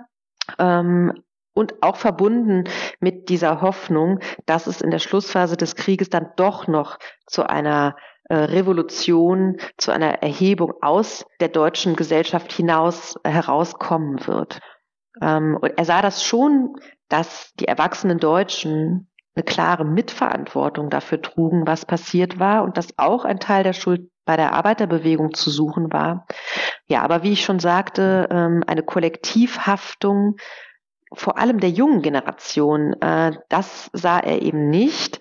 Er hat sich auch, äh, auch schon in den norwegischen Jahr, Jahren sehr intensiv mit der politischen Jugendarbeit befasst. Das war für ihn so ein, der, der, der Knackpunkt, an den man ran musste. Ihm war klar, er war aus Deutschland weg und in Deutschland gab es jetzt eine ganze junge Generation, die mit nichts anderem aufwuchs als mit nationalsozialistischer Propaganda, er befürchtete, dass diese ganze junge Generation sozusagen von der Arbeiterbewegung und ihren Ideen und Idealen entfremdet werden würde und machte sich sehr viele Gedanken darüber, wie man ähm, dieser Entwicklung entgegenwirken konnte und was man wohl tun muss nach dem Krieg, nach dem Ende des NS-Regimes, um diese Generation ähm, sozusagen wieder zurück auf den Pfad äh, von Freiheit und Demokratie ähm, und Sozialismus in seinem Fall zu bringen. Was für eine Art von Deutschland wünschte er sich denn nach dem Kriegsende? Sind wir dann eher dann doch bei einem ja, sozialistisch geprägten Land? Also ist der Sozialismus das, was bei ihm vorne steht, wegen seiner Prägung, trotz der inzwischen geschehenen Abwendung von der Sowjetunion? Oder ist er dann doch in die Richtung der Sozialdemokratie inzwischen unterwegs und etwas, was man eher eine Demokratie nach britischem, französischem, amerikanischem Vorbild nennen könnte? Ja, das ist so eine zweischneidige Sache. Also einerseits, das haben wir ja schon gesagt, brachte er jetzt aus Skandinavien unglaublich viel Input und Wissen mit äh, über eine reformorientierte Sozialdemokratie, ja, über eine ganz andere Idee, äh, eine eben nicht revolutionäre, sondern reformistische Idee von Sozialdemokratie, von Sozialismus.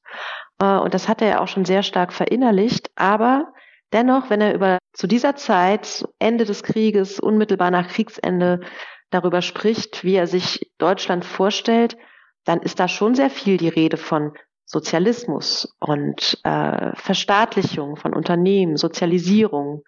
Um, aber da war er ja nicht allein. Ich meine, die, äh, die Sozialdemokratie der unmittelbaren Nachkriegszeit war ja noch äh, ganz klar auf diesem Kurs.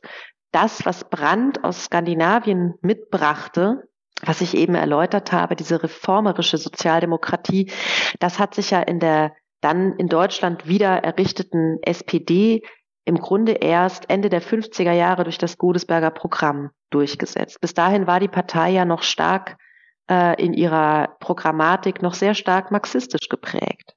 Wie reagiert er auf die Niederlage Deutschlands im Krieg und wann kehrt er nach Deutschland zurück?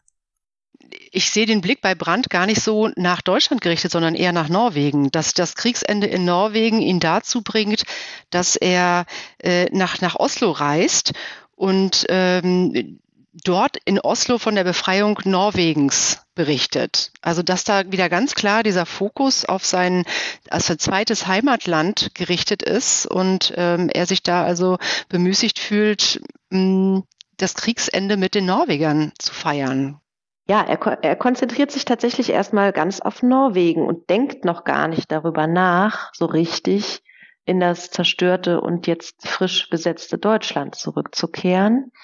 Ähm, macht es aber dann eben im November 1945, wir haben es ja eben schon kurz gehört, er kann nämlich an dem Nürnberger Militärtribunal, dem großen Hauptkriegsverbrecherprozess in Nürnberg teilnehmen ähm, als Journalist. Auf dem Weg dorthin kann er auch tatsächlich zum ersten Mal nach Lübeck äh, reisen, in seine Heimatstadt und seine Mutter sehen. Ja, und aus Nürnberg berichtet er dann für skandinavische Zeitungen vom Prozess. Ähm, er berichtet aber auch über das, was er dort beobachten kann in, in dieser zerstörten Nachkriegslandschaft. Und ähm, dann kommt die Phase, in der er dann tatsächlich ähm, als Vertreter Norwegens, als Presseattaché der norwegischen Militärmission beim Alliierten Kontrollrat im geteilten Berlin eingesetzt wird. Aber das ist ja auch noch kein, also zu diesem Zeitpunkt hat er auch noch nicht äh, endgültig beschlossen, nach Deutschland zurückzukehren. Er befasst sich dann eigentlich wirklich weiter im norwegischen Auftrag da, äh, damit, äh, politische Analysen zu schreiben über die Entwicklung in den Satz, vier Besatzungszonen in Deutschland, äh, die Wiedergründung der Parteien. Er machte die Presse- und Informationsarbeit für diese Militärmission, unternahm auch Reisen ins Ausland, zum Beispiel nach Prag im Sommer 1947 aber musste sich auch um so ganz, äh, ganz andere Themen kümmern, nämlich äh, für den Walfang zum Beispiel. Ähm, aber er war mit dieser Tätigkeit letztlich nicht wirklich zufrieden. Also er fühlte sich dadurch nicht, ja, nicht äh, politisch und intellektuell ausgelastet. Und ähm, er tritt dann, also schon Anfang 1946 nimmt er Kontakt auf zum sogenannten Büro Schumacher in Hannover, wo eben Kurt Schumacher, der ja über zehn Jahre in Haft gesessen hatte, ähm, wieder trifft und der ja der erste äh, Parteivorsitzende der Nachkriegs-SPD wurde. Und Brandt bietet ihm seine Mithilfe beim Neuaufbau der SPD an. Äh, Schumacher ist skeptisch, also das Verhältnis zwischen ihm und Brandt war nie ein besonders gutes, muss man sagen. Ähm, das hatte auch viel zu tun damit, dass ja da in dieser Nachkriegs-SPD Menschen aus völlig unterschiedlichen Kontexten wieder zusammenkamen.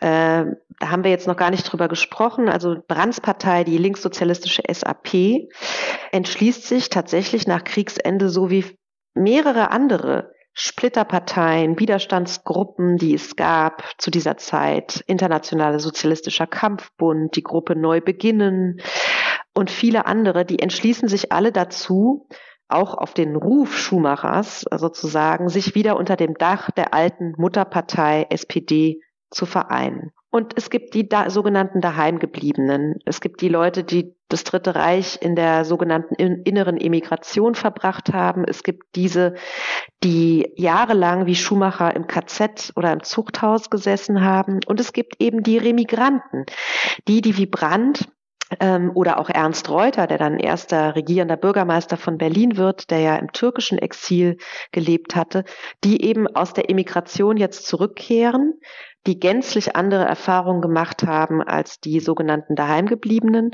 Und dass es zwischen diesen äh, erstens Menschen mit unterschiedlichen Erfahrungen äh, aus den zwölf Jahren zuvor und aber auch mit zum Teil unterschiedlichen politischen Überzeugungen, dass es da zu Konflikten und Reibungen kam, das erklärt sich ja fast von selbst. Äh, aber dennoch ähm, wird dann Brandt in Schumachers Auftrag nach Berlin geschickt, soll da sozusagen die, die SPD-Zentrale vertreten, äh, die zu dieser Zeit in Hannover angesiedelt ist. Und so beginnt ganz allmählich in kleinen Schritten Brands Aufstieg, Brands politische Karriere in der Nachkriegs-SPD. Ich würde noch mal gerne zwei Blitzlichter aus Lübeck mit dazu steuern, dass wir noch mal einmal ins Jahr 1945 zurückgehen, als er im November zurückkommt. Das hattest du ja erwähnt, Christina. Und da ist er in Lübeck. Er besucht seine Mutter. Auch das hattest du gesagt. Es ist einfach, dass er ähm, als, als 31-Jähriger zurückkommt nach Lübeck. Derjenige, der mit 19 Jahren Lübeck verlassen hat, kommt jetzt also aus dieser Exilzeit als, als verheirateter Mann mit einem Kind, mit einem Auftrag, ähm, nach Deutschland zurück in ein völlig zerbombtes Lübeck, das 1942 also von ähm, Bomben zerstört worden ist. Und er findet auch in der Lübecker Innenstadt, die komplett in Trümmern liegt, erstmal gar nicht ähm, verliert so ein bisschen die Orientierung und findet den Weg zu seiner Mutter nicht, hat durch den Bremer Bürgermeister Wilhelm Kaisen einen Dienstwagen bekommen, damit er also nach Lübeck fahren kann und seine Mutter besuchen kann, findet sie dann im Ringstättenweg, äh, wo sie mit ihrer Familie wohnt. Er muss sich durchfragen und steht dann in dieser norwegischen Uniform äh, vor diesem kleinen Haus und ähm, nach einem kurzen Moment des Erschreckens, was dieser dieser Mann in Uniform von ihr will, ähm, merkt also seine Mutter, dass das ihr ältester Sohn ist, der da vor der Tür steht und sich natürlich freut, dass sie ihn also gesund äh, wieder trifft in Lübeck. Und Lübeck selber wird dann ein berufliches Angebot an ihn machen. Also wenn, als er auf dem Rückweg ist von diesen Nürnberger Kriegsverbrecherprozessen, ähm, wird er die mittlerweile Witwe von Julius Leber treffen. Julius Leber ist ja nach dem Attentat auf Hitler und dem Kreisauer Kreis, zu dem er gehörte, verhaftet und hingerichtet worden. Anne-Dore Leber lebt noch in Lübeck und er trifft sie und unterstützt die SPD in einem Kommunalwahlkampf.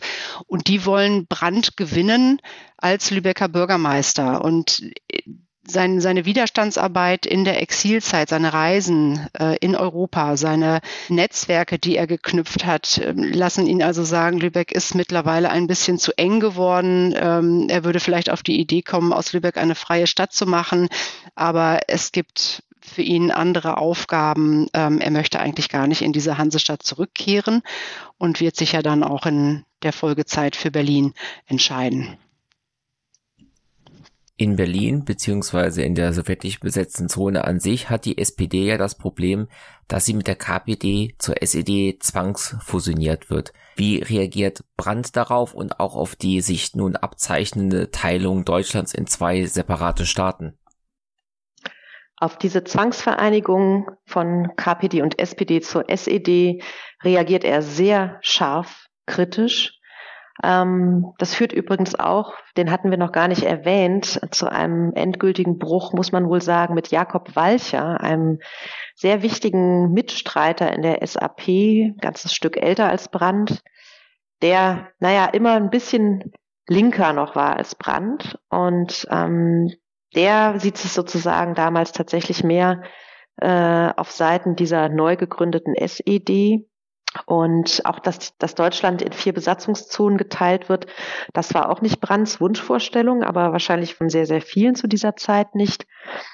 Aber es zeichnet sich ja in dieser Zeit der beginnende Kalte Krieg schon ab, eben durch die Aufteilung, durch die ähm, die Entwicklung in der sowjetischen Besatzungszone, die Gruppe Ulbricht, die aus Moskau zurückkommt und da sozusagen von Anfang an daran arbeitet, äh, ein System nach Moskauer äh, Vorbild, nach Vorbild der UdSSR aufzubauen. Und das in Verbindung, also das, was dann in Berlin in den Folgejahren passiert, wie sich da die ideologischen Fronten auftun, das ähm, macht Brandt dann allmählich auch zu dem, muss man sagen, kalten Krieger, der der er dann in den 50er und 60er Jahren ist, vor allem dann in seiner Rolle als regierender Bürgermeister von Berlin in der sogenannten Frontstadt, äh, in der er dann mit dem Mauerbau konfrontiert wird. Und in, in diesen Jahren entwickelt sich dann relativ rasch bei Brandt eine sehr, sehr klare Westorientierung erstens.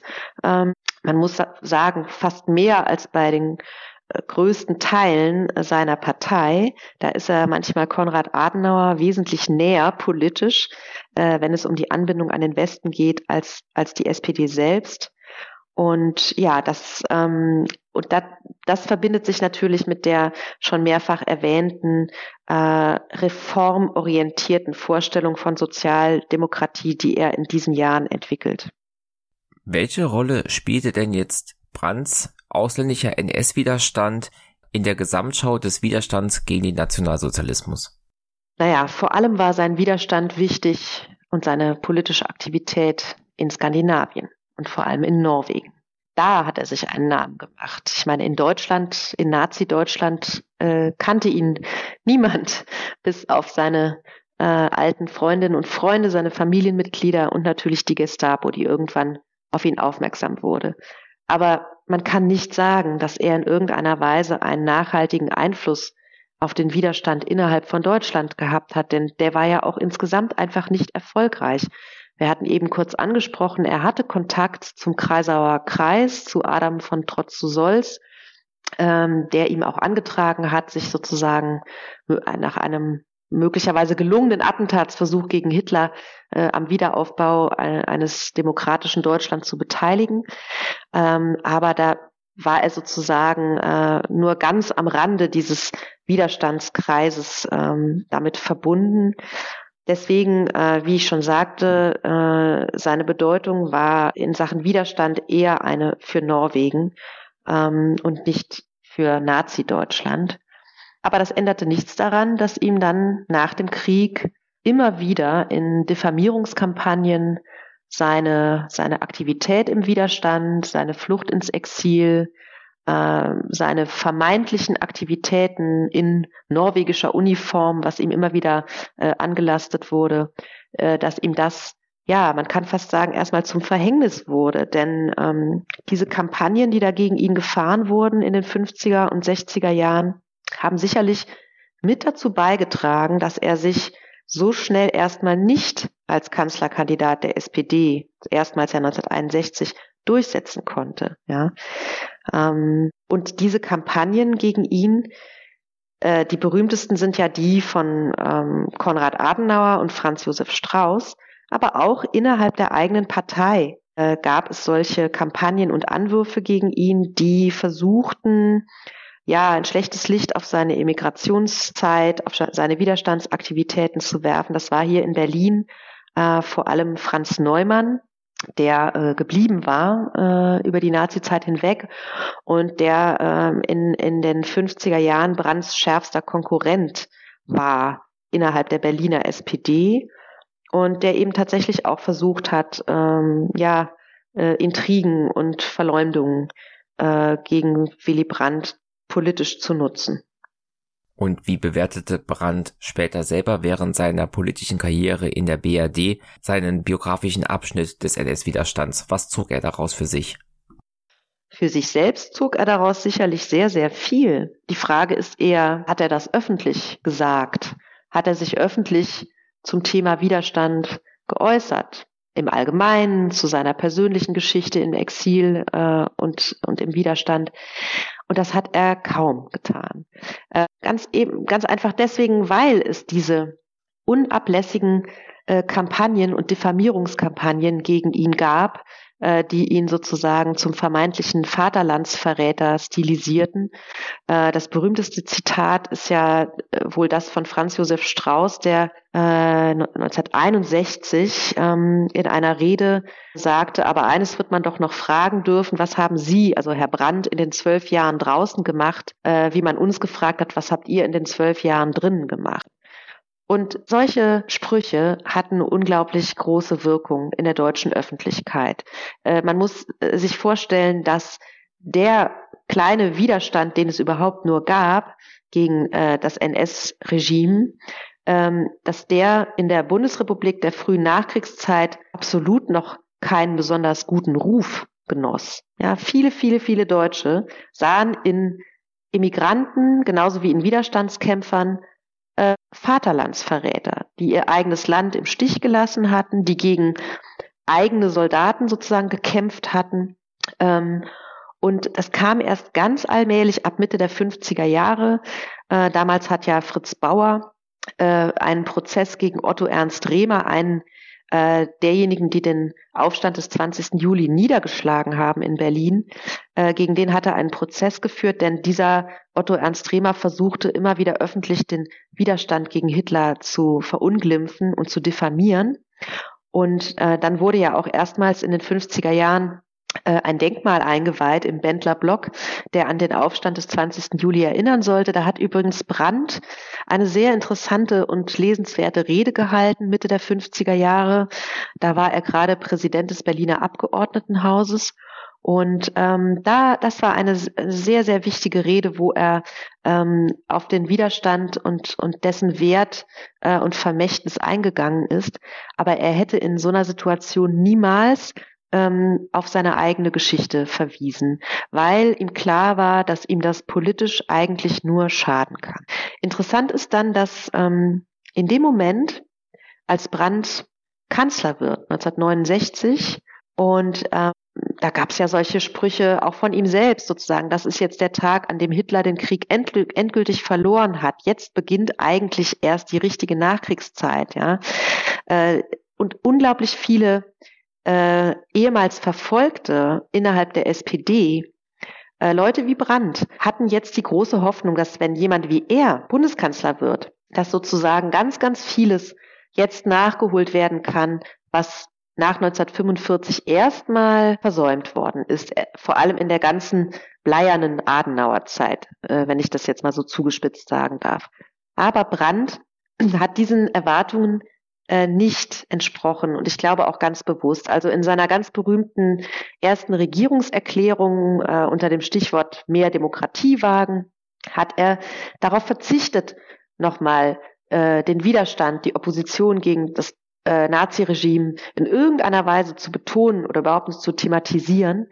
Ähm, er wusste, sozusagen gerade erst hatten diese Diffamierungskampagnen gegen ihn äh, ein Ende genommen. Er war auf dem Zenit seines, seiner politischen Karriere angekommen und er hatte vermutlich einfach Angst, dieses Thema wieder neu aufzurühren. Er hat dann Jahre später, äh, Ende der 70er Jahre, als ja sowieso äh, in der Bundesrepublik einige Debatten äh, in Gang kamen über die Auseinandersetzung mit der NS-Vergangenheit, äh, da hat er auf einer großen Konferenz der Arbeitsgemeinschaft sozialdemokratischer Verfolgter, die sich dann nochmal so wiedergründeten Ende der 70er Jahre. Da hat er eine große Rede gehalten und hat sich ganz ausführlich zum Thema Widerstand geäußert. Ähm, das war allerdings ja wirklich dann äh, Jahrzehnte nach Kriegsende.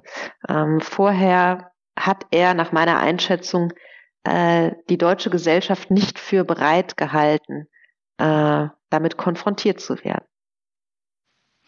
Vielleicht nochmal zwei Ergänzungen dazu aus der Lübecker Sicht, weil Christina hatte gerade einmal die Regierungserklärung 1969 erwähnt. Wir haben darüber gesprochen, was, was lernt er in den skandinavischen Jahren oder was bringt er mit nach Deutschland. Und ähm, da ist etwas, was er aus, den, aus der Lübecker Zeit, aus seiner Kindheit und Jugend hier in Lübeck mitnimmt. Äh, das ist die Inschrift vom Lübecker Holzentor. Concordia Domi Forus Pax, also Eintracht nach innen und Frieden nach außen, ist etwas, was auch in seinen Reden immer wieder vorkommen wird, was in der Regierungserklärung auftaucht, in der Formel, wir wollen ein Volk der guten Nachbarn sein, im Innern wie nach außen. Was er ähm, später schreibt, dass er in den skandinavischen Jahren gelernt hat, was gute Nachbarschaft bedeutet bedeutet im Innern und nach außen. Da kommt das wieder hervor, diese, äh, also dieser, dieser Aphorismus, der hier am Holstentor hängt. Und er wird auch zu seiner ähm, zu seiner Geburtsstadt Lübeck, nicht nur weil seine Mutter hier weiterhin lebt, ähm, er wird sie also öfters besuchen mit seiner Familie, mit seinen Söhnen.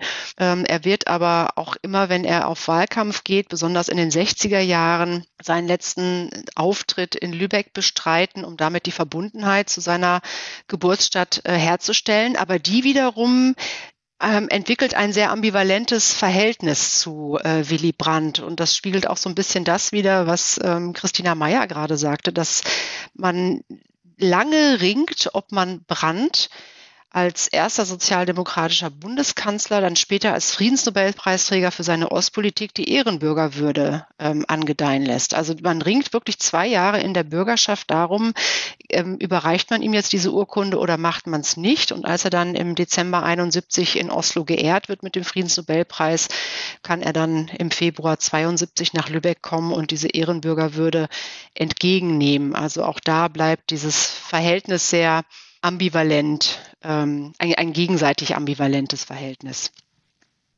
Als ein Beispiel für Brandts Politik während seiner Kanzlerschaft würde ich mal gerne die neue Ostpolitik rausgreifen. Können wir in dieser Politik von ihm Spuren seines NS-Widerstands, seiner Zeit im Exil, seiner damaligen Erfahrungen wiederfinden?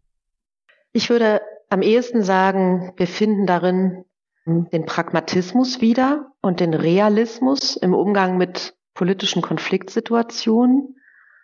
Aber auch das, was Frauke Kleine-Wächter vorhin sagte, dass es ihm nie allein um ein nationales Projekt ging, sondern um ein ja, friedliches Miteinander äh, nach innen und nach außen.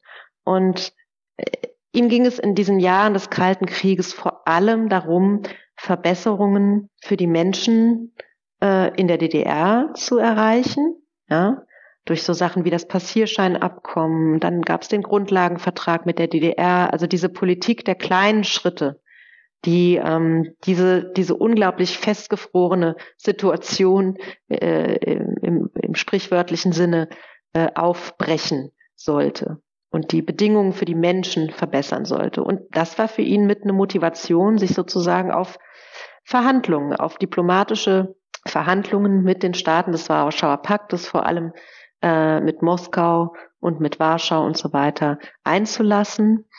Ähm, er war eben nie ein Dogmatiker und er war es auch an dem, in dem Moment nicht, wo es darum ging, äh, zu verhandeln. Äh, das heißt nicht, dass er sich jemals in irgendeiner Weise mit diesem äh, kommunistischen Regime in Moskau identifiziert hätte oder sich ihm nahe gefühlt hätte, äh, was ja auch jetzt in den, in den letzten zwei Jahren äh, manchmal kolportiert worden ist, ähm, sondern es ging ja um dieses berühmte Stichwort Wandel durch Annäherung.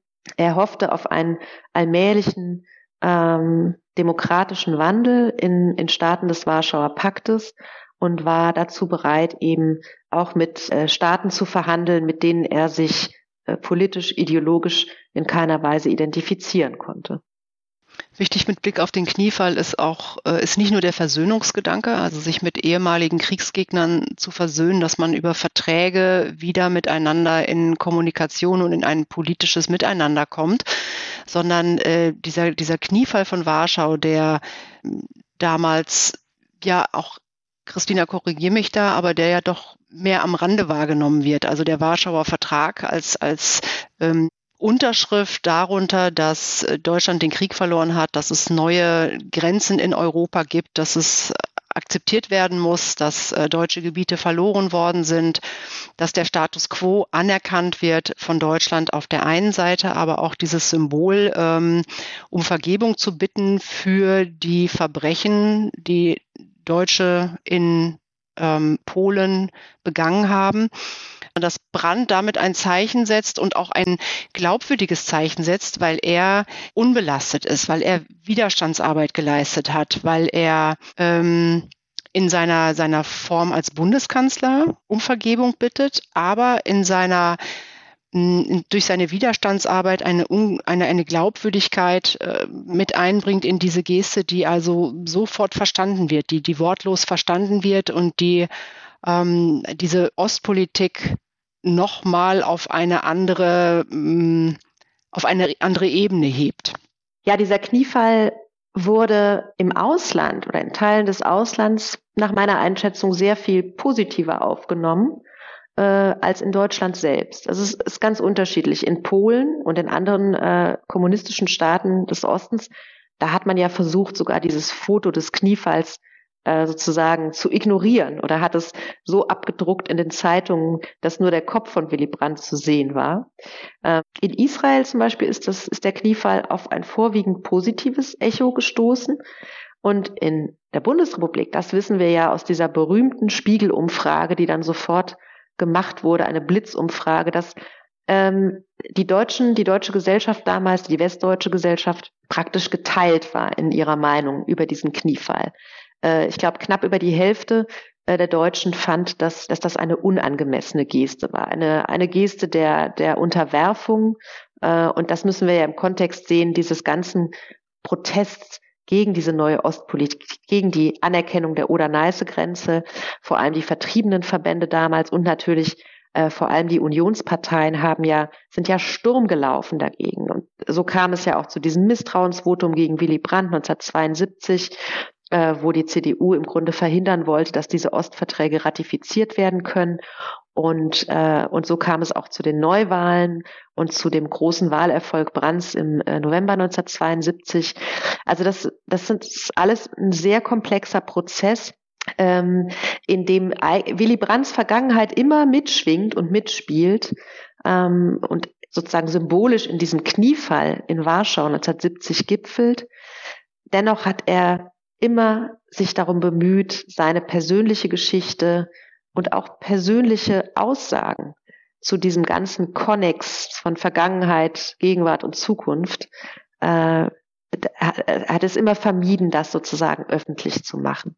Er hat dann lieber solche wortlosen Gesten wie den Kniefall gewählt, in eine Geste, in die man vieles hineininterpretieren konnte, wenn man wollte. Es war ja auch gar nicht ganz klar, bezieht er sich, bezieht er sich jetzt nur, weil er vor dem Ghetto-Mahnmal in Warschau stand, bezieht er sich nur auf äh, die Verbrechen an den europäischen und vor allem polnischen Jüdinnen und Juden, bezieht er sich damit auf sämtliche äh, Verbrechen, die äh, von Deutschland ausgegangen waren in, in der Nazizeit. Ähm, aber fest steht, es ist halt bis heute eine ikonische Geste, äh, die zu Recht immer wieder gewürdigt wird. Zum Abschluss. Mit seiner Kanzlerschaft beginnt ja auch allmählich die Zeit, in der die junge Generation fragt, was die Eltern und Großeltern im Zweiten Weltkrieg gemacht haben. Wie steht er nun zu seinen Einschätzungen, die er während der Kriegszeit über die Schuld, Verantwortung und so weiter Deutschlands und der deutschen Bevölkerung geäußert hat, im Lichte der Aufarbeitung des Nationalsozialismus in der BRD? Brandt äußert sich zu solchen Fragen ausgesprochen selten. Also zunächst mal, ich halte es eher für eine Legende, dass ausgerechnet zu dieser Zeit, als Brandt Kanzler wurde, die jungen Leute angefangen haben, ihre Eltern zu befragen. Also das ist so ein äh, Mythos oder eine, äh, ein, ein Teil der 68er Bewegung, der immer wieder kolportiert wird. Ähm, es ist aber vielmehr so, dass äh, es eigentlich Ende der 50er Jahre äh, viel ähm, interessantere Initiativen von wenigen äh, jungen Leuten gab, die selbst eigentlich noch aus dieser Flakhelfer-Generation kamen, ja, äh, die dafür gesorgt haben, äh, Skandale ans Tageslicht zu bringen, von personellen Kontinuitäten aus der Nazi-Zeit etc.